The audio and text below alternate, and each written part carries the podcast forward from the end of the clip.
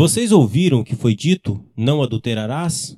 Mas eu, porém, lhes digo: qualquer que olhar para uma mulher para desejá-la, já cometeu adultério com ela no seu coração. É sobre isso que nós vamos estar falando hoje. Olá, meu nome é Kennedy Matos e você está no meu podcast. Toda semana uma nova mensagem para você, a exposição e explicação do texto bíblico. O meu objetivo é que as mensagens pregadas na minha igreja alcance também você que está longe. O desejo do meu coração é que de alguma forma, pela graça de Deus, você seja edificado por essa mensagem e que Deus cumpra o propósito dele na sua vida.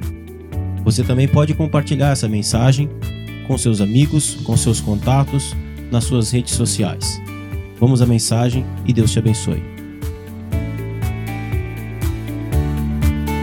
Bom dia, meus queridos irmãos e irmãs. Bom dia, pessoal. Seguindo a nossa série de mensagens e podcasts sobre o Sermão do Monte, pregado por Jesus, nós vemos que nós chegamos no capítulo 5, do verso 27 ao verso 30, que trata da nossa relação é, com a lei de Deus. Nós já vimos que Jesus reafirma o valor da lei e o seu lugar no reino de Deus. Ele afirma o seu compromisso com a lei, dizendo que não veio revogá-la, mas cumpri-la. Depois, ele passa a falar que nós também, como cidadãos do reino, devemos observar a lei, pois a nossa justiça deve exceder a dos escribas e fariseus. Ele então ah, passa a falar conosco a respeito do verdadeiro significado da lei, o que, que ele passa a interpretar a lei como ela é, dizendo que homicídio não é apenas algo literal, mas também a nossa capacidade de matarmos as pessoas dentro de nós através da ira injustificada, do desprezo e da calúnia. E hoje nós veremos que, continuando a sua explicação a respeito da lei, agora Jesus trata de outro mandamento, o não adulterarás. Da mesma forma que os escribas e fariseus ensinavam que matar era apenas algo literal, eles também afirmavam que se você não tivesse tido relações íntimas, conjunção carnal com alguém, você não tinha cometido adultério. Ou seja, a lascívia não era tida como pecado para eles. Para eles, desejar uma mulher, fantasiar-se com ela, queimar-se de desejo por ela não era pecado, até que fosse consumado no ato sexual. Eles alegavam que ninguém podia acusá-los de adúlteros pelo fato de não terem dormido com alguém. Mas Jesus está dizendo que a lei de Deus julga o nosso íntimo, nossas intenções, os nossos desejos desordenados. Os fariseus consideravam o adultério consumado como pecado.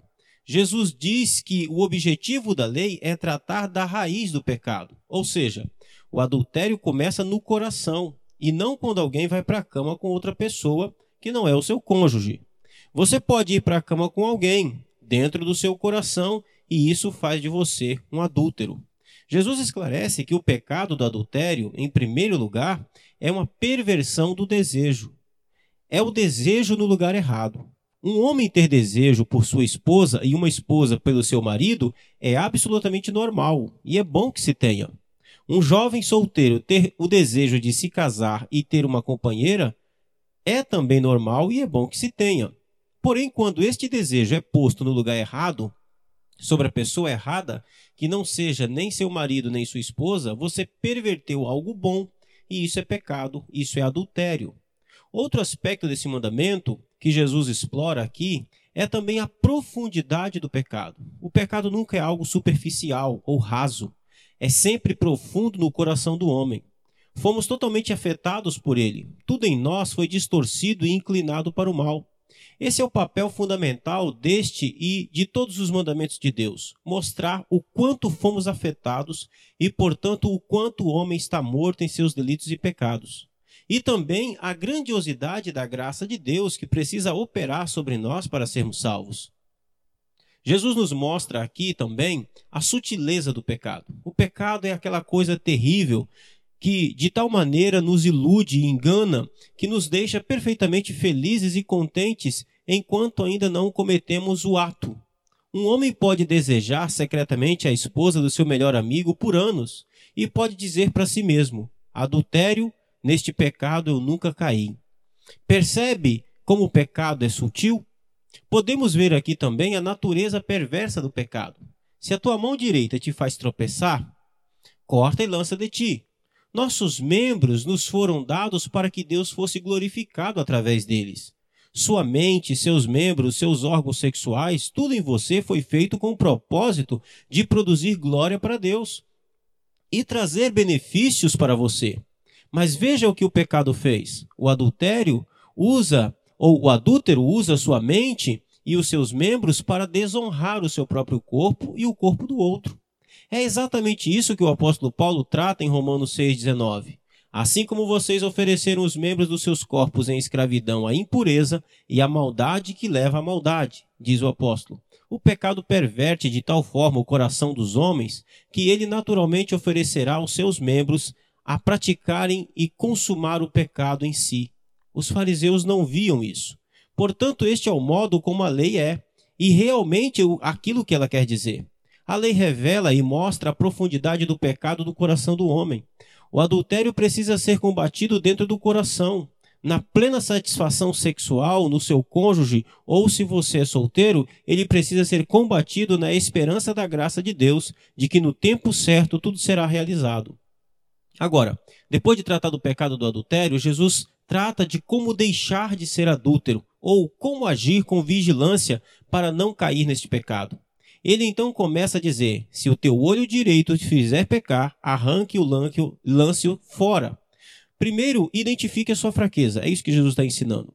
Nossa natureza, depois da queda do pecado, se tornou absolutamente fraca. E o pecado se aproveita exatamente dessa fraqueza. Então identifique suas fraquezas e trabalhe exatamente elas. Seu problema é o olho?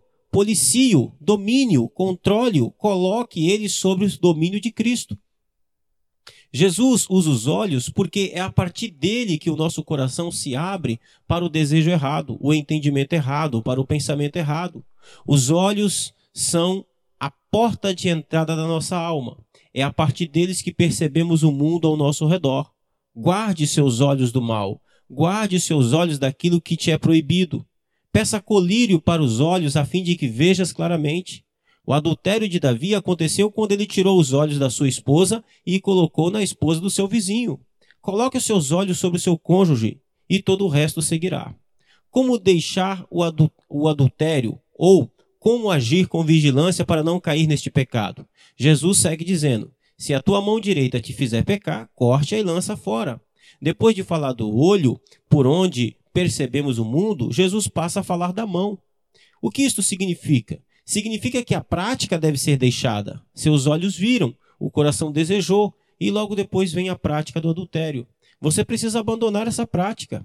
A prática é abandonada através do afastamento. Se você está regularmente com alguém que te leva ao adultério, se afaste dessa pessoa. Talvez ela não esteja fisicamente, mas apenas na sua mente. Arranque ela de lá, arranque-a do seu coração. Você precisa cortar a prática. Jesus conclui alertando a respeito da, da consequência do pecado. É melhor perder uma parte do seu corpo do que ir todo ele para o inferno. Ou seja, é melhor você viver sem essa aventura sexual nesta vida do que tê-la e ir para o inferno. Uma noite de prazer não vale uma eternidade no inferno. Viver desejando alguém, queimando de amor por alguém, ainda que em segredo, não vale a pena ir para o inferno por causa disso. Pessoal, que haja confissão em nosso coração de que não podemos negar que cometemos este pecado, ainda que em nosso coração. Cristo nos encontrou, e sim éramos adúlteros, e ainda hoje existem crentes que continuam na prática deste pecado. A lei é clara. Se você não desejou, se você já desejou alguém que não é um cônjuge seu, em seu coração você cometeu adultério. E como cidadão do reino, nossa nova natureza não admite que o pecado fique escondido, mas o confessamos e o abandonamos em sua prática. Eu quero terminar com este texto de Romanos, onde Paulo explica a nova relação do homem que nasceu de novo e a sua relação com o pecado. Ele diz assim: Vocês foram libertados do pecado e se tornaram escravos de Deus para fazer o que é direito. Falo com palavras bem simples porque vocês ainda são fracos.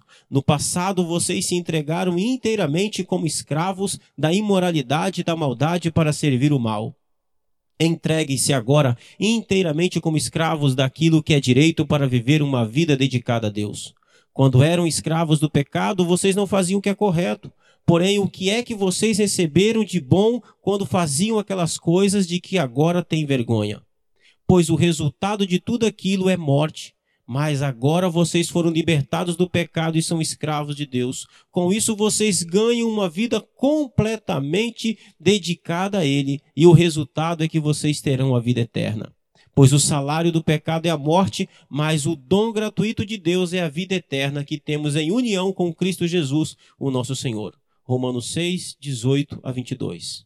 O objetivo de Deus é que o cidadão do reino desfrute da sua fidelidade conjugal e de todas as bênçãos de Deus para a sua sexualidade, para aqueles que são casados. Que Deus abençoe a sua vida, fique na paz e até amanhã.